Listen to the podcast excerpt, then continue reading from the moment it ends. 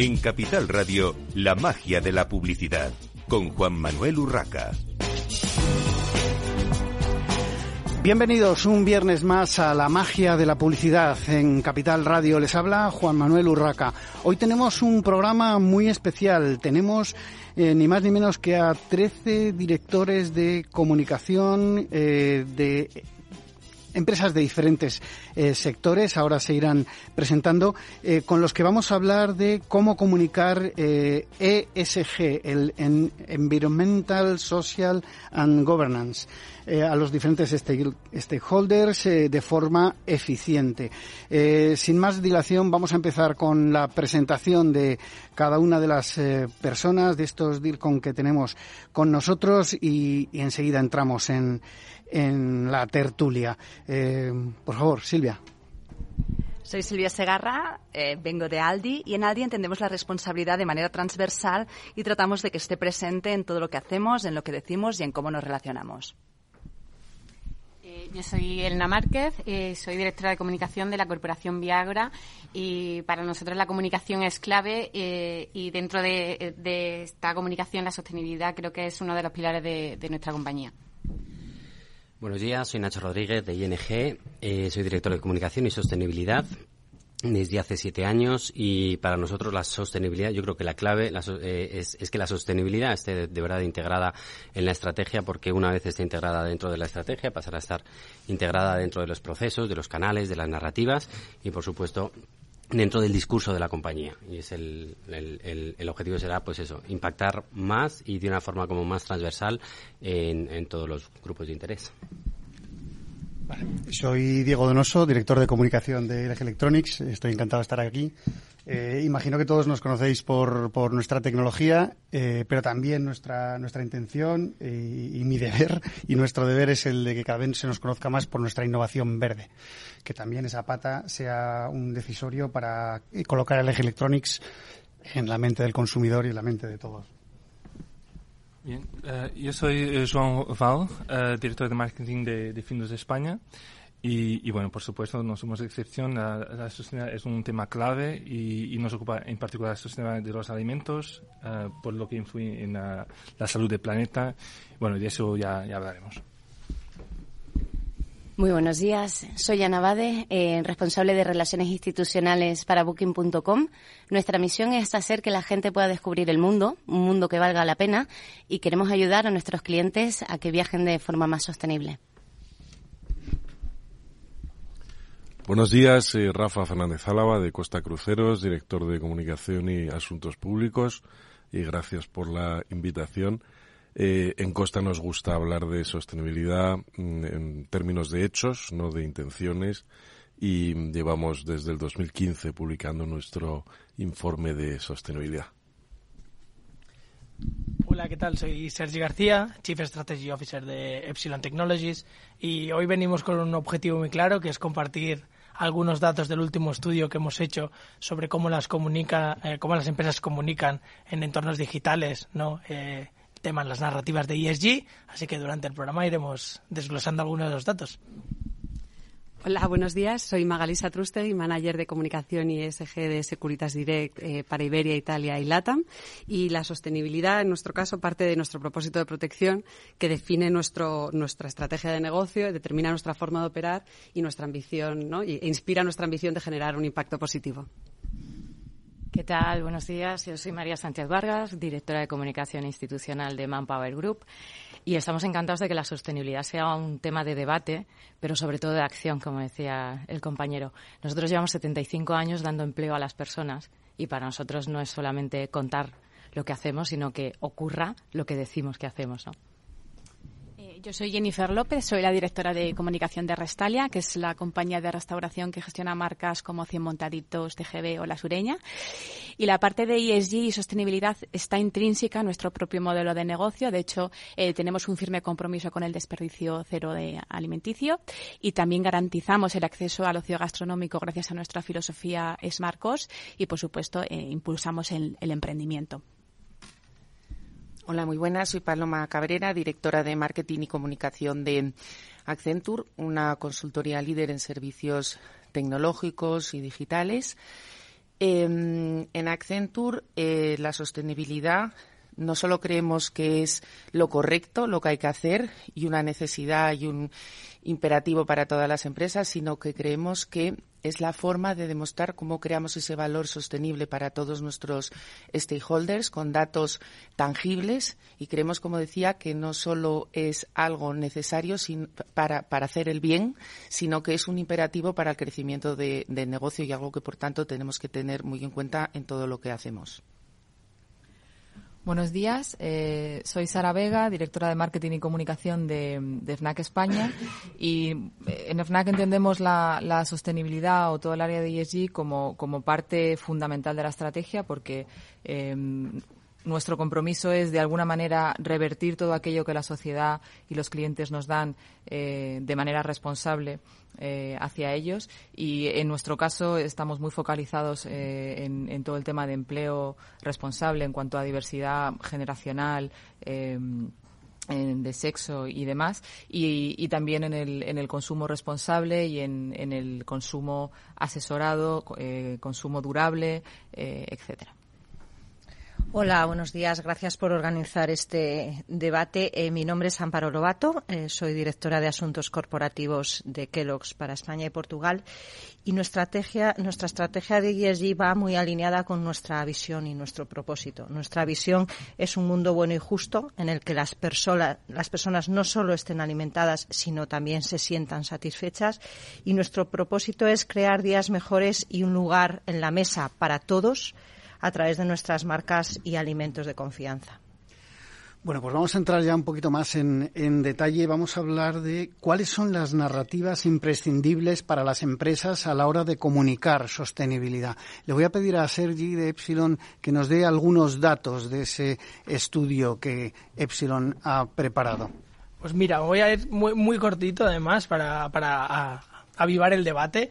Eh, está clarísimo ¿no? que las top narrativas, hablamos de sostenibilidad, alimento seco, salud y seguridad, pero hay un tema que nos, una narrativa que nos ha impactado mucho, que está en segunda posición después de analizar toda la actividad y todas las interacciones y que tiene muchas interacciones, que es el liderazgo femenino. ¿no? Eh, entonces es una temática que nos, han, nos ha interesado mucho y también un tema más que es y de ESG y está cubierto, S está cubierto y la parte de governance parece que las empresas, las compañías no están poniendo tanto empeño en ello porque vemos que realmente hay mucha menos actividad y muchas menos interacciones. No sé qué opináis. Bueno, pues a ver quién se lanza. Venga, María. Voy a coger cualquier capote. Eh, pues me parecen datos súper interesantes lo del liderazgo femenino, que sea como una línea de discusión cuando muchas veces lo damos por sentado quizá. A mí me gustaría distinguir entre lo que tiene que ver con la realidad y la tendencia. Y probablemente la red o el, discurso online lo que está es reflejando un interés que está ocurriendo que me gustaría como mujer, evidentemente, que sea una realidad. Aquí hay mucho que trabajar, precisamente también probablemente linkado con governance. Y en la parte de governance, que este dato me, resulta curioso porque em, nosotros que somos eminentemente focalizados en la S social, eh, siempre echamos en falta que no se, no se cuenta suficiente social. Podríamos tener ahí una discusión. Quizá lo de governance se da por sentado. O quizá en nuestra área, en, en, esta Europa, se da por sentado que el, que el governance es un, es un basic cubierto. No sé el resto cómo lo veis, pero creo que eh, pues una tarea pendiente para nosotros también reivindicar cuánto se puede hacer en governance cuánto se puede hacer desde governance para aprovechar esa tendencia de liderazgo femenino. Y un punto que no sé si lo dice el estudio, lo vas a decir luego, es quién lidera ese discurso de liderazgo femenino, si son las empresas o si hay algún interés político ahí también marcado. Sara. Pues eh, yo, creo que el, que el, tema de governance está un poco por detrás, en mi opinión, y desgraciadamente porque seguramente sea el que menos brillo se le puede sacar de manera externa. Eh, seguramente las compañías nos eh, ponemos más el foco en los temas sociales o medioambientales porque nos da la sensación, y quizás sea una realidad, de que a nivel de comunicación lo podemos explotar más y que quizá al cliente eh, le interesa más o, como comentabas, está más en la tendencia. Y seguramente la parte de governance es como eh, menos interesante para el cliente final, se le puede sacar menos rédito y por lo tanto las compañías tienen como menos interés en, clarificar o en purificar determinados procesos. ¿no? Y luego yo, eh, respondiendo un poco al tema del liderazgo femenino, yo creo que responde efectivamente a un clima general donde, por suerte, creo que estamos las mujeres eh, siendo cada vez más protagonistas y hay una tendencia política, social, empresarial de que esa sea eh, de que sea un poco la conversación. Lo que falta es que de la conversación efectivamente se pase a la acción y, llegue el momento de que podamos dejar de hablar de esto para, para hablar de otras cosas. A mí me gustaría coger la percha Sara, eh, porque sí que es verdad que en, nuestra compañía, en la Corporación Viagora, eh, sí que nos en, en, esa parte de sostenibilidad social eh, prestamos mucha atención al liderazgo femenino. Y el año pasado pusimos en marcha una iniciativa, Las Mujeres Construyen, que era para facilitar la incorporación de la mujer al proceso constructivo y, al sector que tradicionalmente eh, ha sido masculino. Y justo, bueno, pues eh, iniciamos unos cursos de formación para, pues para eso, para formarlas en, en diferentes oficios, para para hacer baños industrializados y a los pocos meses abrimos una fábrica que está gestionada y dirigida únicamente por mujeres. O sea que nosotros sí que pasamos a la acción y, y las incluimos en, en, el caso de Restalia, es verdad que no hacemos programas específicos de liderazgo femenino y es verdad que no los hacemos porque tenemos paridad absoluta. De hecho, la directora general es mujer, los miembros en el comité de dirección hay una mayor representación de, mujeres, pero sí que es verdad yo llevo menos de un año en, en Restalia hablando un poco también de, la narrativa y una de las primeras cosas que pregunté al, entrar en la compañía dijo, oye, ¿qué hacemos aquí de ESG? Ah, pues hacemos poquito me puse a investigar y vi que se hacían un montón de cosas. De hecho, lo he comentado antes, el propio modelo de negocio está muy relacionado con temas de sostenibilidad y me di cuenta que había un gap que normalmente es al revés. Normalmente se cuenta más casi de lo que se hace y en mi caso se hacía mucho más de lo que se contaba. Digo, esto tenemos que solucionarlo, con lo cual, bueno, pues estamos trabajando precisamente en, en esa narrativa. En el caso de que los company tenemos un compromiso global de 50-50, hombres-mujeres, y en el caso de España es que ya nos hemos pasado, con lo cual tenemos una directora general, somos más mujeres que hombres en el comité de dirección, con lo cual no lo comunicamos proactivamente, pero sí que se cuida y sobre todo se trabaja en políticas que lleven a eso, que lleven a, un fácil cumplimiento de ese objetivo, que es la conciliación, el cuidado de bienestar, la flexibilidad, el teletrabajo, etcétera, etcétera. Entonces, como en eso ya se lleva trabajando muchos años, cuando realmente se, se, propuso el compromiso a nivel global, en España ya lo teníamos cumplido y, y, no, es, no ha sido necesario. Y es verdad que de cara a la comunicación, cuando ya tienes algo que das por hecho, cuando ya lo tienes instaurado, cuando los de comunicación no vemos la noticia, porque para nosotros ya ha dejado de ser noticia hace tiempo. Quizás no ponemos tanto esfuerzo en comunicarlo cuando en realidad hemos hecho ya más de lo que se esperaba o, de lo que creemos. Eh, sorprendentemente le pasa lo mismo y de hecho creo que me parece muy bonito eh, que haya varias empresas en la mesa que diga que su comité de dirección es mayoritariamente femenino. Nuestra directora general también es mujer, nuestra directora de Western EMEA también es mujer, con lo cual también nos vemos en la tesitura esa de, de, de qué comunicamos. Pero también a raíz de lo que comentaba el compañero sobre governance, creo que no deja de haber un cierto miedo a comunicar en esta área porque es fácilmente politizable y porque la parte de governance, eh, claro, o sea, tirarte flores o decirlo bien que lo haces también eh, implica pues eso, pues que no todas las empresas somos perfectas, así que en cualquier momento pues puede haber algo, puede haber una situación eh, que, que, nos reste esa, esa reputación. Entonces, eh, no sé, creo que es también para reflexionar, ¿no? Que quizás podríamos quitarnos todos esos miedos y empezar a comunicar más proactivamente qué es lo que hemos hecho bien desde el proceso de gobernanza de nuestras propias empresas para que, sin programa de apoyo a directivos a mujeres específicos ni nada de eso, lleguemos a una situación donde haya paridad o incluso que la mujer esté mejor posicionada en nuestras empresas. Con, Sara. Sara decía que, la G es muchísimo menos atractiva. Evidentemente, cuando hablamos de clima es muy atractivo. Cuando hablamos de lo social todos llevamos muchísimos años, pero cuando hablamos de gobernanza es mucho más difícil, es mucho menos atractivo, es mucho más... Y yo creo que es el motivo por el que todos le damos muchísima menos importancia, aunque tengamos la gobernanza muy ordenada, aunque la tengamos muy, muy embebida en la estructura. Y es, eh, es muy alentador escuchar que, que, todos en nuestros comités de dirección, ING contamos con una directora general, eh, contamos con una directora financiera, contamos con una directora de tecnología. Y también coincido con esto que estamos diciendo muchos, que, que lo hemos normalizado y que, y que igual hemos, hemos, hemos, lo hemos metido, no, ni siquiera lo hemos metido dentro de nuestras narrativas porque porque es algo bastante normal que ya más de la mitad del comité de dirección sean, sean mujeres, porque es bastante habitual en nuestro caso que casi el 40% de los niveles directivos sean mujeres, que el 50% de la plantilla eh, eh, tengamos paridad entre, entre los dos géneros y el foco dentro de diversidad lo hemos empezado a poner en, otros, en otros ámbitos. Entonces, lo hemos asumido como normal, creo que tenemos que seguir, creo que no tenemos que perder de vista, que hacer un esfuerzo, pero eh, en nuestro caso y a través de grupos más de, empleados, que nos ayudan a concienciar, que nos ayudan a, generar, a crear eventos, que nos ayudan a, motivarnos y a educarnos, pero estamos poniendo el foco en otro tipo de diversidad. Bueno, pues por continuar con estos dos temas ¿no? que estamos comentando, por un lado el liderazgo femenino, en Securitas Direct sí que es, lo estamos trabajando, es uno de los pilares de, nuestro plan de diversidad y por lo tanto de nuestra estrategia de ESG. Tenemos un programa específico de liderazgo femenino que se trabaja desde los referentes ¿no? de las mujeres líderes que hay en la compañía, no solo en el comité de dirección, sino en otros niveles de, de dirección y de management.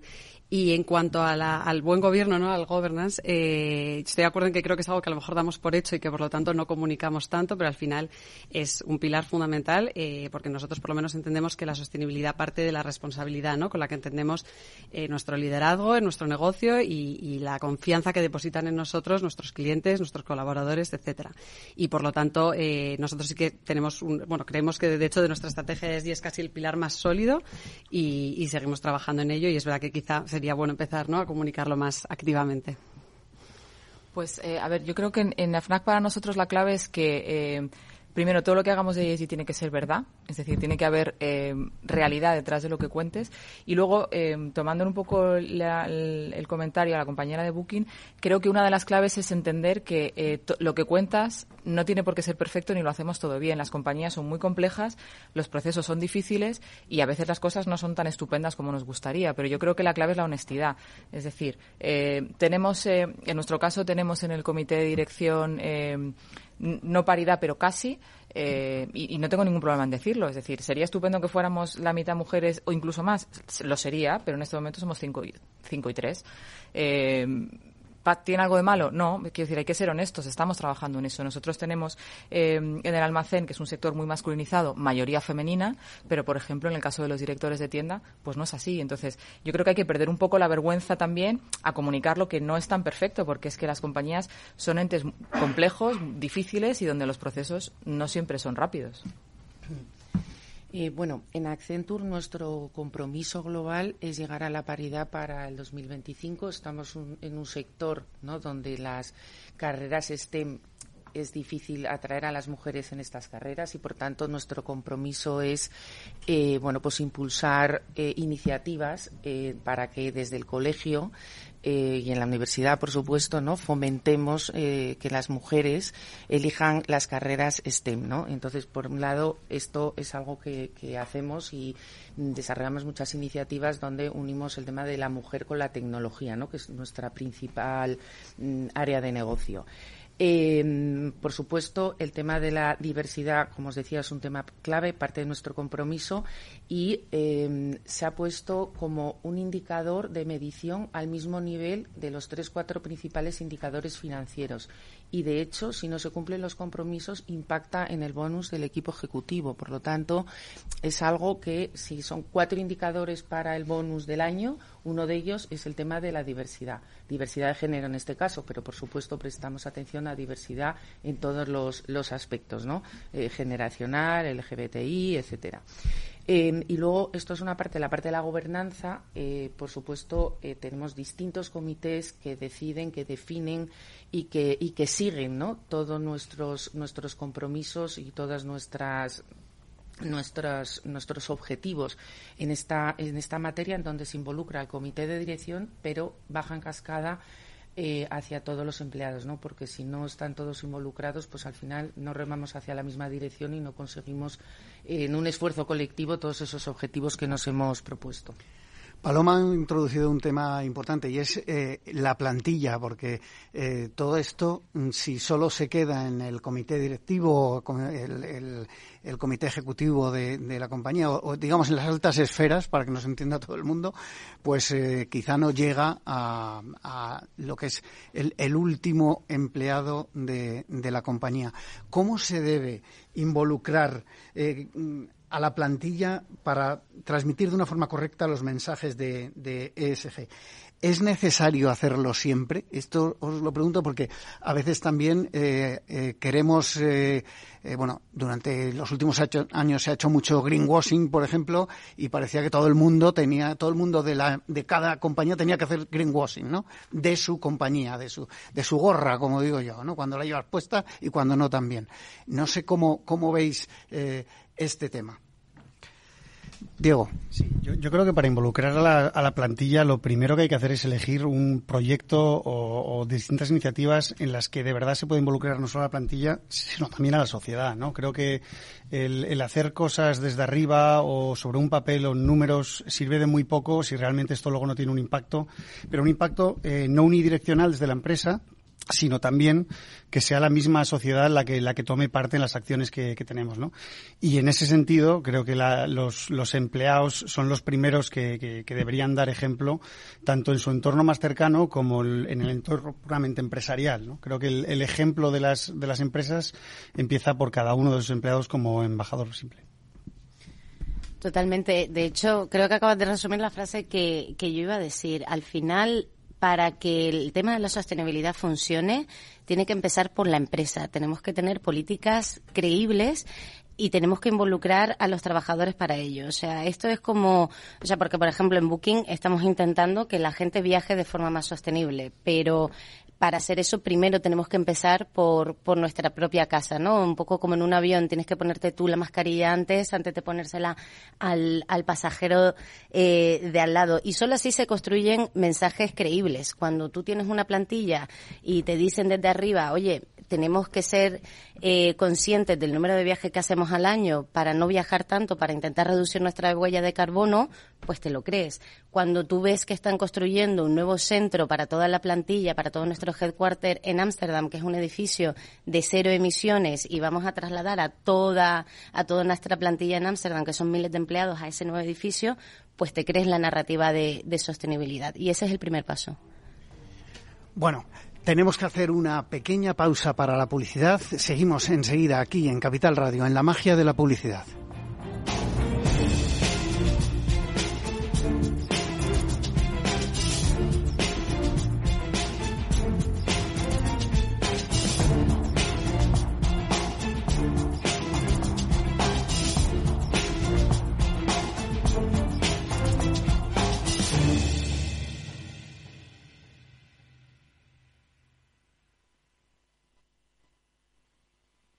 ¿Sabes cuál es el mejor dial para escuchar Capital Radio?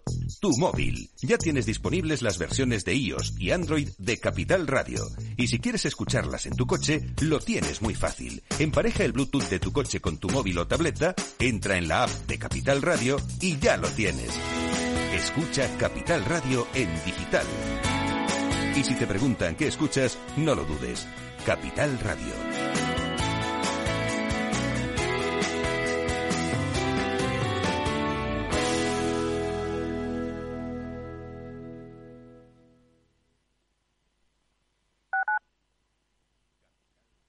Capital Radio 103.2 Gráficas Naciones. Más de 50 años de experiencia en el sector de las artes gráficas. Apostamos por la última tecnología tanto en impresión offset como en digital y gran formato. Realizamos todo tipo de impresión. Tarjetas de visita, folletos, libros, vinilos, decoración y montaje de stands. Más información en el 91 629 2145 o en gráficasnaciones.es.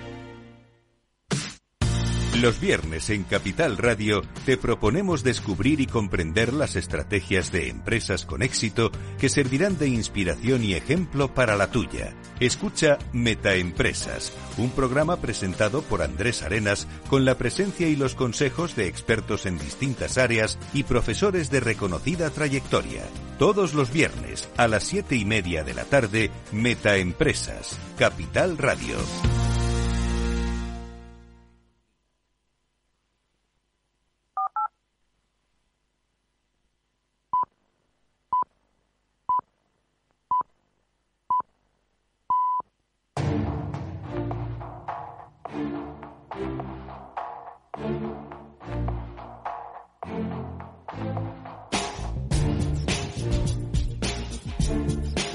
En Capital Radio, la magia de la publicidad, con Juan Manuel Urraca. Continuamos en esta mañana de viernes en la magia de la publicidad en Capital Radio. Hoy con un buen grupo de directores de comunicación de las principales compañías de, de este país. Evidentemente no están todas, pero están, como se suele decir, las mejores. Estamos hablando de comunicación ESG, eh, estábamos hablando de cómo se involucra a la plantilla en los mensajes ESG y si es necesario hacerlo siempre. Eh, Sergi, tenéis algunos datos sobre esto, ¿verdad? Sí, tenemos algunos datos. De hecho, tenemos datos a nivel de interacción, ¿no? Eh, obviando todo lo que ha dicho Ana y lo que han dicho los compañeros ya de que la credibilidad reside en involucrar a los empleados, involucrar desde dentro de la compañía.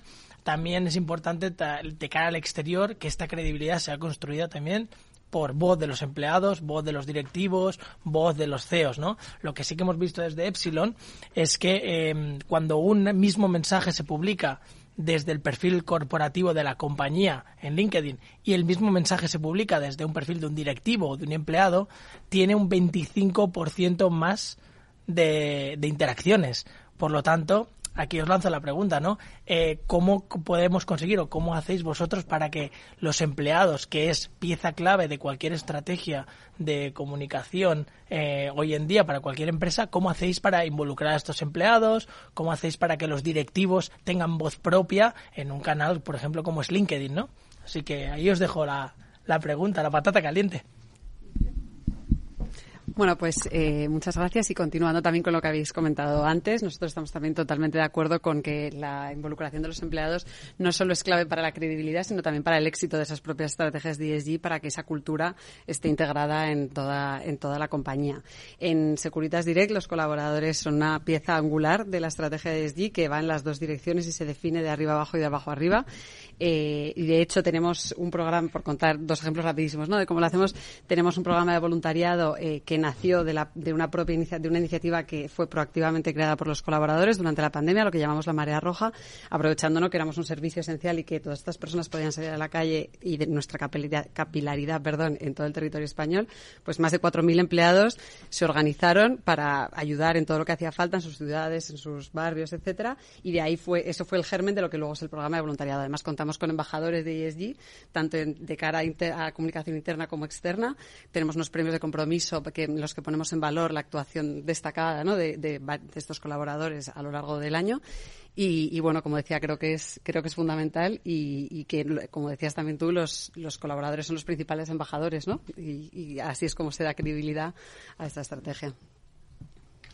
Vale, bueno, eh, para aportar también un poco uh, un contributo de, de, mi, de mi, parte, eh, la, idea principal que, creo que es, que es, fundamental cuando, cuando hablamos de, de involucrar la plantilla es que, primero, quién tiene la estrategia, ¿no? Porque eh, depende de una estrategia y, por ejemplo, que el onboarding, o sea, eh, cuando llega alguien que entienda bien, de modo sencillo, porque el tema es complejo, pero tenemos que hacerlo sencillo, tenemos que explicarlo bien, rápido, para que cualquier uno que llegue hace una semana o, o que esté hace cinco años sepan los ejes principales de nuestra estrategia.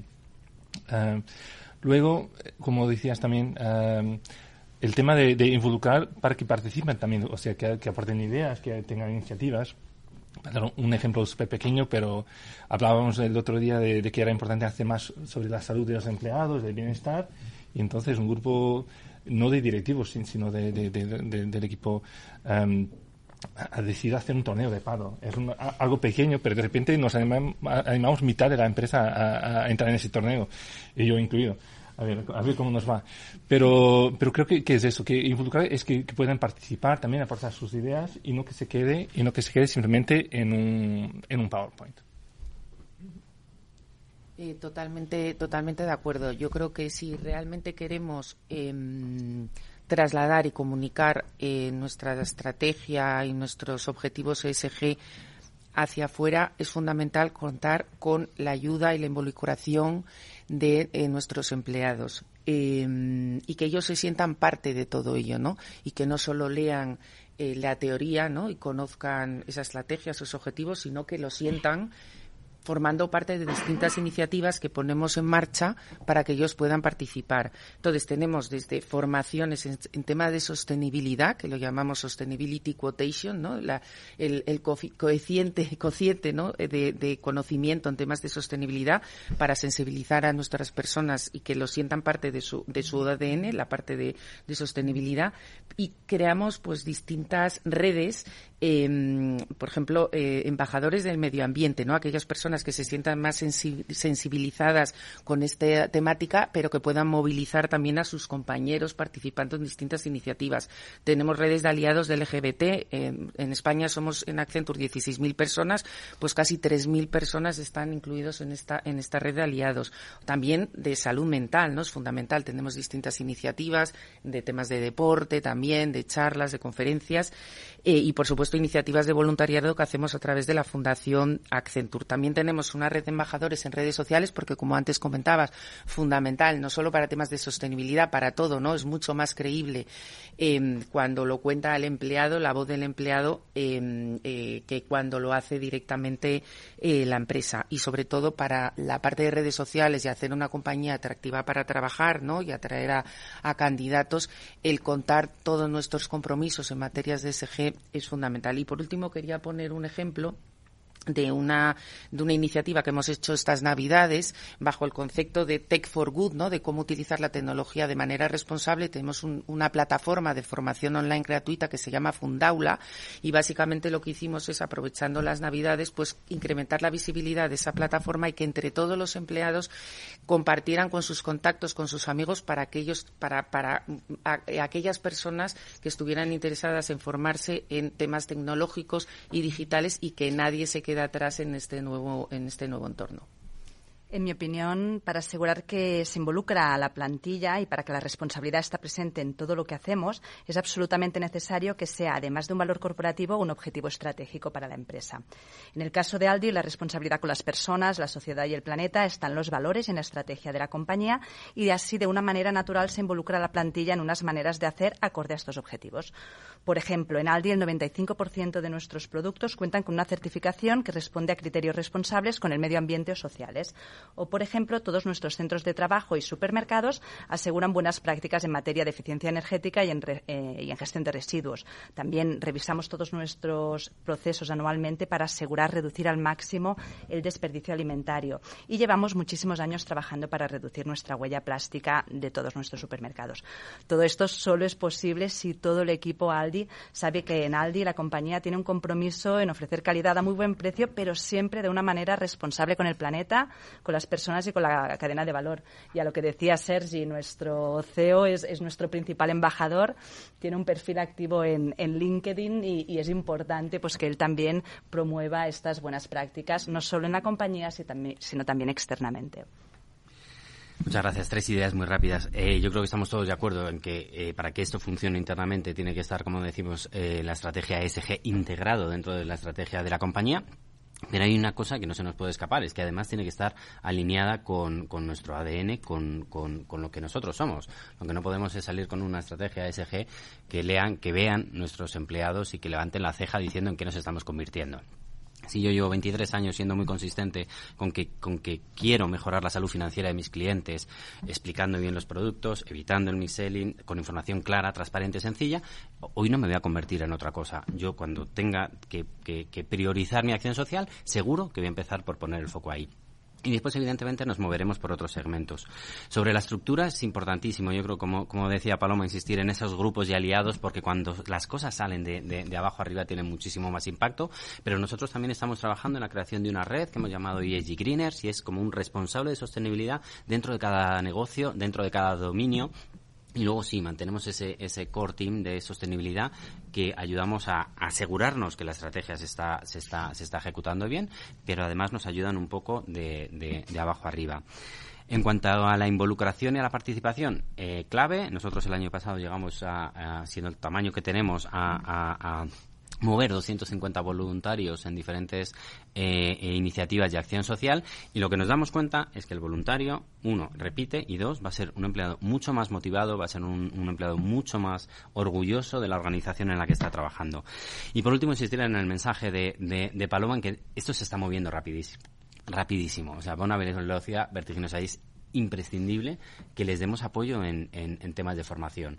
Vamos a lanzar nosotros ahora en enero una plataforma también para todos los empleados para que cada uno elija de forma personalizada un poco su, su ruta, porque no es lo mismo la persona que está trabajando en el área legal, en la implementación de nuevas normativas, a otras personas que van a estar un poco más lejos de, los temas técnicos o de las políticas. Así que importantísimo la, la, formación y que les acompañemos en ese, en ese camino.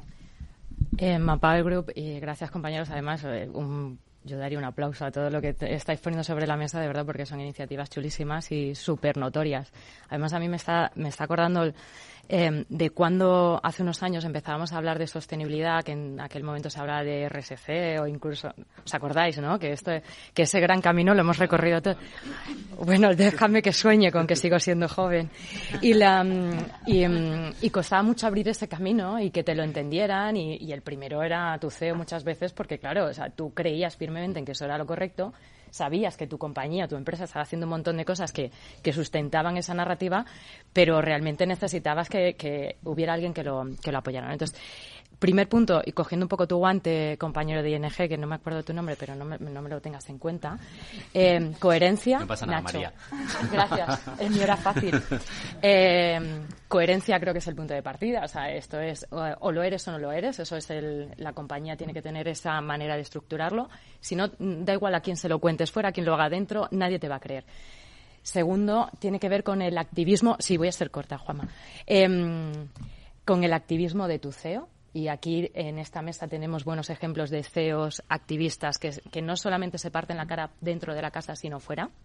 Y tercero, cogiendo el guante también del equipo de la compañera de Accenture, eh, de involucrar a los empleados y que los empleados sean los que realmente lideren ese, esa estrategia. Por, nosotros podemos dar indicaciones, todo está metido en nuestro ADN, todo muy bien, pero o o son ellos los que se hacen dueños de esta estrategia o realmente no sobrevive la empresa.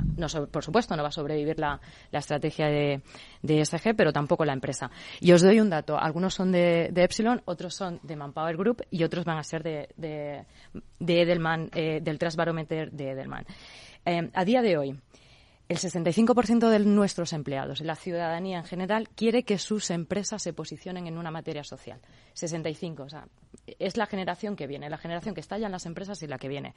Uno de cada tres estaría dispuesto a renunciar a una, a una oferta de empleo si esa empresa no tiene políticas claras de LGTB. Por poner un ejemplo, es decir, que, que no se os incorpora talento. E incido, 8 de cada 10 empresas en España no encuentran el talento que necesitan. Y estamos moviendo fichas, pero no estamos generando valor a largo plazo. Por tanto, o somos capaces de que la ESG se convierta en algo que crean nuestros empleados y que sean advocacies, que sean capaces de proclamarlo para así atraer otro talento, o a corto plazo no vamos a tener gente que quiera trabajar con nosotros. Y para retener. Sí, y luego además eh, lo que comentaba Sergi de, la, de la credibilidad de los CEOs o de los directivos en, LinkedIn, ¿no?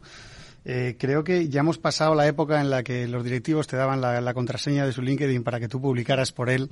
Eh, y, y, creo que esto es muy importante porque eh, porque cada uno vive la empresa de una manera y la sostenibilidad o el SG precisamente es algo que, a cada uno nos impacta de forma muy distinta ¿no? y mucho más profunda. Entonces creo que si queremos eh, lograr esa credibilidad, esa frescura, ese... Em, que desde fuera se vea que realmente lo que estamos haciendo lo estamos sintiendo, es necesario, por supuesto, darles una, pequeña formación, eh, que todo el mundo sepa todo lo que hace, pero que sea cada uno de los, de los empleados, de los directivos, el que cuenten en primera persona cómo están viviendo las políticas de la empresa. Eh, respondiendo a lo que decías, totalmente de acuerdo, ¿eh? Lo de la contraseña ya pasó a la historia, gracias, a Dios, ¿vale? Bueno, bien, pero lo desde, desde Epsilon, nosotros siempre que ayudamos y damos soporte a empresas a cómo introducir a su CEO, que no es muy digital aquí, siempre empezamos por una entrevista personal. Personal, profesional y de mercado, donde le preguntamos cosas muy simples, ¿eh? ¿Quién eres? ¿Qué te gusta? ¿Desde qué punto de vista quieres enfocar todos los ángulos de la compañía por un, un único objetivo, es hacer que ese contenido sea humanizado, que no suene como un robot porque al fin y al cabo es una persona y es la, suele ser la persona más importante de la compañía. Así que es ejemplo también para el resto de empleados. Jennifer. Yo simplemente recalcar dos ideas ¿no? relacionado con lo que comentábamos de es necesario involucrar a los empleados. O sea, yo creo que lo hemos ido diciendo, es imprescindible porque en un mercado tan competitivo de talento, lo ha dicho María, eh, yo creo que para los eh, profesionales es fundamental que su, eh, verse identificados con su compañía y que su compañía esté comprometida con todas estas políticas de ESG para favorecer favorecer ese orgullo de, pertenencia y también para, para retener el talento. O sea, yo creo que en un mercado tan competitivo es fundamental. Y luego sí que me parece muy relevante, poco me parece ese más 25% de interacciones eh, que genera cuando un empleado comunica algo frente a la organización. Es fundamental toda la parte de, humanizar a las compañías y yo soy muy partidaria que lo cuenten otros, prefiero que lo cuenten otros empleados directivos a contarlo eh, Restalia como, como entidad, sin duda. Pues yo, estando de acuerdo con todo lo que habéis dicho acerca de empleados, CEOs, estrategia y demás, em, voy a pinchar un poco el globo porque creo que hay que hacer examen de conciencia. Cuando, cuando estamos hablando de que hay que involucrar al empleado en la estrategia de, de SG, es que la estrategia no forma parte de la, estrategia de SG no forma parte de la estrategia de la compañía, porque no hablamos de que hay que involucrar a los empleados en cómo tienen que hacer su trabajo, es decir, es una obviedad. Eh, en, el caso de AFNAC, eh, nosotros somos un retailer, un retail eh, enfocado en, la tecnología y en la promoción cultural y todos nuestros empleados saben quiénes somos, qué hacemos y qué vendemos. Si yo tengo que contarle nuestra la estrategia de SG aparte e involucrarla, involucrarlos aparte, quiere decir que no forma parte de lo que somos. Entonces, en nuestro caso, intentamos que eh, los temas de responsabilidad eh, social, como se llamaba antes, ¿no? que mucha gente todavía, lo sigue llamando así, desde el punto de vista de sostenibilidad, desde el punto de vista social, de gobernanza, de lo que quieran, forme parte de lo que en el día a día les contamos a nivel de cualquier proceso. En la formación, por ejemplo, nosotros tenemos un programa de formación muy extenso para los empleados y hay, y hay eh, formaciones específicas de estos temas, igual que los hay de venta, de actualización de producto o de cualquier otra cosa. Es decir, creo que cuando hacemos esa separación de hay que contarle al empleado la estrategia de SG para que se involucre, es que en realidad no forma parte de la estrategia de la compañía y no, y no está verdaderamente enraizada en lo que somos. Gracias, Sara. Eh, os voy a pedir brevedad porque nos queda poco tiempo, de verdad. Eh, totalmente de acuerdo, Sara, y creo que la sostenibilidad es un área más de comunicación con nuestros empleados y que forma parte de una comunicación fluida a lo largo de todo el año. En nuestro caso, el pistoletazo de salida es nuestra memoria anual, donde integramos todos los, mm, los objetivos y, hacemos una rendición de cuentas, ¿no? Esa triple rendición de cuentas, pero es una campaña de comunicación, digamos, externa y interna que dura durante todo, o sea, que dura todo el año, ¿no? O sea, lo que se ha demostrado es que la sostenibilidad es hoy en día una prioridad para las empresas para los consumidores, para la sociedad en general. Y el tema de CEOs que comentabas, en un estudio que hemos hecho recientemente con el Pacto Mundial de las Naciones Unidas, que es una encuesta de 2.600 CEOs a nivel mundial, pues el 98% está de acuerdo que la sostenibilidad es fundamental para sus empresas y para ellos como principales embajadores de la compañía. Y en caso nuestro, nuestro presidente de Accenture, Domingo Mirón, si hay cuatro topics prioritarios, cuatro temas prioritarios de los que habla, uno de ellos es de temas de sostenibilidad, sostenibilidad hacia la empresa y sostenibilidad de cómo ayudamos a nuestros clientes a embeber la sostenibilidad en todos los proyectos que realizamos para ellos, ¿no? Y por lo tanto, clave y un imperativo de negocio, como decía. Sí, hemos estado hablando mucho de, empleados como embajadores, hemos estado hablando mucho de comunicación y estoy completamente de acuerdo con, la compañera Sara que esto no se trata tanto de comunicar lo buenos que somos, sino que nuestros empleados en realidad lo que nos da es escala. Una estrategia de ESG es una estrategia de negocio, es una estrategia de transformación de negocio. Nuestra estrategia en Booking.com, con nuestro plan de sostenibilidad, pasa por aflorar las prácticas sostenibles que tienen los hoteles para que después los viajeros se puedan quedar en sitios más sostenibles. Eso implica a todo nuestro departamento de relación comercial con los hoteles. Le decimos a los hoteles que por favor pongan en su página eh, de booking.com las prácticas sostenibles que están haciendo para darles esa visibilidad. Y eso es transformador. No necesitamos que nuestros empleados vayan por ahí diciendo lo bueno que es Booking, es que lo hacen todos los días en sus conversaciones con los partners. Así que creo que tenemos que pensar en ese eje como estrategias transformadoras de negocio. Amparo.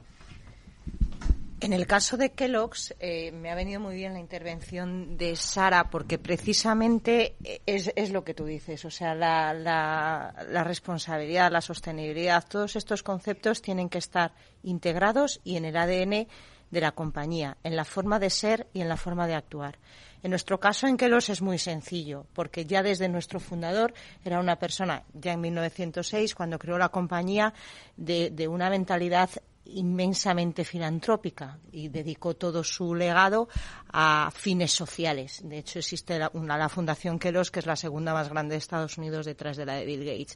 Con lo cual, esa parte la tenemos integrada, los empleados lo saben desde el día que entran y la viven a través del voluntariado en todos nuestros programas sociales. La parte medioambiental somos 100% alimentos de origen vegetal. Con lo cual, el planeta nos preocupa, nos ocupa y trabajamos en ello desde el origen con nuestros proveedores. Y luego la parte de governance, idéntico. O sea, son políticas internas de conciliación, etcétera, de bienestar que vive el empleado. Con lo cual es cierto que no tenemos que hacer un esfuerzo especial porque se vive en el día a día de la cultura de la compañía. Bueno, me, uno a esto hilo porque estaba esperando aún hilo siguiente, pero, pero veo que no va a dar tiempo. Eh, entonces, a ver, estamos escuchando iniciativas y propuestas y sobre todo hechos muy, muy, muy, muy atractivos y yo personalmente estoy aprendiendo muchísimo. Pero de alguna forma cada uno estamos cantando nuestra canción favorita, ¿no? Y yo, del caso de Costa o de Carnival Corporation, prefiero hacer otra cosa ahora, el poco tiempo que queda, ¿eh? si me dejáis, que ser un poco disruptivo. Estoy, estoy pensando en quien nos esté escuchando y quien nos va a escuchar en el podcast y, o en el técnico que nos está mirando, que probablemente esté pensando, ¿y cómo no me he enterado yo de todo esto? Qué pena. Entonces, ¿cómo conseguimos entre todos llegar al resto de stakeholders que no solo es empleado y no solo es cliente? Bueno, pues esto me da pie a lanzar la siguiente pregunta. Nos quedan menos de cuatro minutos, con lo cual os tengo que pedir mucha brevedad. Eh, las redes sociales no han salido directamente aquí, pero os lo lanzo. Eh, ¿Cómo se deben utilizar? Todos estáis en redes sociales, en todas y, y activos, pero ¿cómo se deben utilizar para lanzar estos mensajes? ¿Quién se anima? Y muy breve, por favor.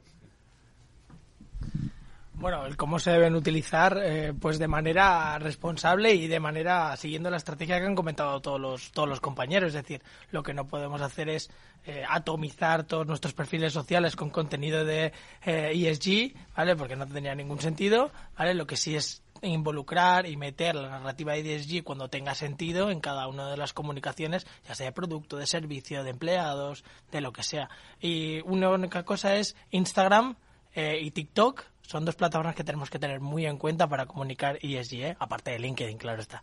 Diego, eh, creo que, la, pregunta no es eh, dónde debemos comunicar todo esto, sino qué debemos comunicar, porque queremos siempre, pecamos mucho de querer contar todo lo que hacemos y realmente hay que pensar si, si el consumidor o el que te va a leer le interesa lo que cuentas, porque se nos llena la boca a todas las empresas de contar los compromisos que tenemos a 2030, eh, seremos eh, carbón neutral en 2050, todo esto. ¿Realmente esto le interesa a un consumidor o es preferible hacerle partícipe de los proyectos que ya hemos hecho, que hemos hecho cercanos a él y, proyectos que no se habla a largo plazo, sino que se han cumplido? Yo creo que es mucho más eh, poderoso para un para, llegar a un consumidor, ya, hemos dejado antes a los, a los empleados para llegar a un consumidor, es mucho más poderoso hablar de que hemos hecho eh, talleres con 2.000 chavales para plantar eh, cientos o miles de árboles, que no hablar de que en 2050 vamos a introducir 600.000 toneladas de, plástico reciclado. Gracias, Diego. Quedémonos con la oportunidad de comunicarlo y comunicarlo siempre. Busquemos el equilibrio de la notoriedad, la oportunidad de establecer diálogo y de magnificar ¿no? o, de hacer más, más fuerte nuestro impulso con los millones de clientes que tenemos muchas de las empresas que, que gestionamos esta comunicación y los miles de clientes que están en nuestras plantillas. Yo me quedo con que las redes sociales hoy sí que son imprescindibles para comunicar, pero eh, eh, primero porque nos acercan, primero porque nos ayudan a, crear comunidad y nos ayudan a interactuar y nos ayudan a escuchar y segundo porque además nos acercan a una generación que creo que viene mucho más concienciada con, estos temas. Pero no tienen que ser exclusivas, tienen que ser una pieza más de un puzzle porque hace cinco años o hace diez años no comunicábamos a través de redes sociales y es más que probable que dentro de diez tampoco. Y que el canal a través del cual vamos a comunicar dentro, dentro de diez años todavía ni siquiera exista. Por resumir, naturalizar la conversación, que sea relevante para, para, el que tienes delante. No tenemos que estar en todo a todo solo porque todo el mundo lo hace. Y como el alcohol, moderadamente. Nada, simplemente destacar que es muy importante qué cuentas, pero a quién se lo cuentas. No es lo mismo un público más corporativo, más inversor, más autoempleo, que un público joven, en nuestro caso como Restalia, que, que bueno, pues sí que utiliza redes como TikTok. También rapidísimo, eh, las redes sociales sí, como habéis comentado, entendiendo quién está al otro lado y qué es lo que quieren escuchar y entendiéndolo también eh, dentro de un ecosistema digital y quién, qué mensajes hay que dar en cada una de ellas en función de, esas audiencias. Pues yo la pregunta de cómo, eh, una cosa un poco disruptiva que es con sensatez, es decir, adaptando el mensaje al público y al canal, que muchas veces en las redes sociales perdemos un poco el norte con eso. Yo creo que mientras sea información coherente, sean datos, eh, ¿por qué no generar esa cultura en torno a la sostenibilidad? Vale, bueno, solo por, terminar muy, muy rápido.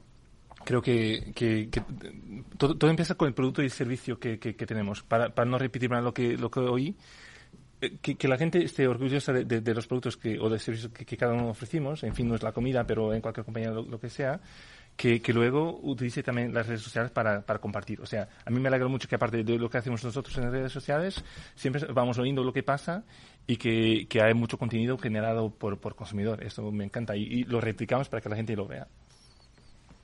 También por terminar, es todas las empresas creo que somos responsables de concienciar y movilizar a todos nuestros stakeholders y a la sociedad y que forma parte también de nuestro deber como compañías generar ese impacto positivo y comunicar, comunicar y comunicar aprovechando todos los canales que tenemos a nuestra disposición para llegar a cuantos más mejor.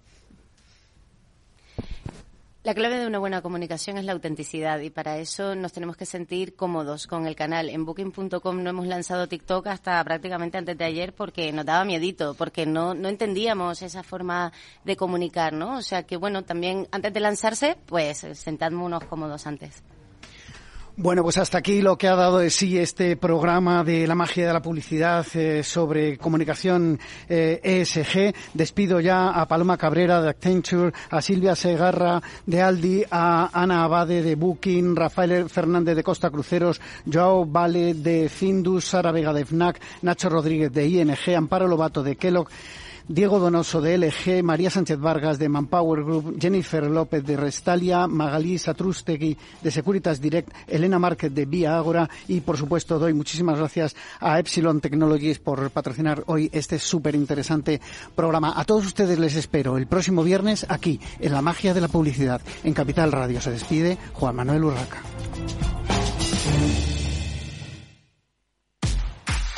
Tanto tienes, tanto pierdes. Hay imprevistos que lo cambian todo y los riesgos están ahí siempre, como el saneamiento, la pérdida de crías o las enfermedades del ganado. Por eso necesitas un buen seguro pecuario que garantice tu tranquilidad. Contrata ahora tu seguro de vacuno. Agroseguro. Trabaja sobre seguro. Capital Radio 103.2 Disfruta de la mejor cocina gallega en Montes de Galicia. Todo un clásico moderno en el barrio de Salamanca. Disfruta de la variada dieta láctica, de las mejores carnes y pescados tratados con respeto y transparencia y regados con una de las mejores bodegas de la zona. En grupo, en familia o en pareja, Montes de Galicia te ofrece el espacio perfecto en cada ocasión. Esto te estás perdiendo si no escuchas a Rocío Arbiza en Mercado Abierto. Hernán Cortés, socio fundador de la gestora Olea Gestión y cogestor del fondo Olea Neutral. además de la multitud de activos, el multiactivo tiene esa función fundamental que es descartar los activos que no aporten valor a la cartera. Eso no pasa en los fondos mixtos. Un fondo mixto siempre va a tener bonos de gobierno. Lo tendrá en, proporciones mayores o menores, en función de cómo tenga las expectativas, pero nunca abandonará una clase de activo tan importante como el fondo de gobierno, una clase tan importante de activo como la bolsa americana. Mientras que un multiactivo, si realmente lo es, como nosotros, o sea, nosotros no tenemos bonos de gobierno en la cartera. Como en este momento vemos que no nos aporta ninguna rentabilidad y solo nos aporta riesgo de caída de precios, ¿para qué voy a tener ese activo? Mercado Abierto con Rocío Arbiza.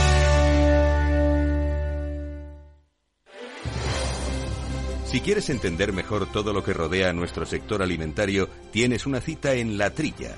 Un gran equipo de especialistas te acercará a la actualidad económica y política desde el campo hasta la mesa. Conocerás sus principales innovaciones sin olvidar las producciones más tradicionales. Los sábados de 8 a 9 de la mañana con Juan Quintana, La Trilla de Capital Radio.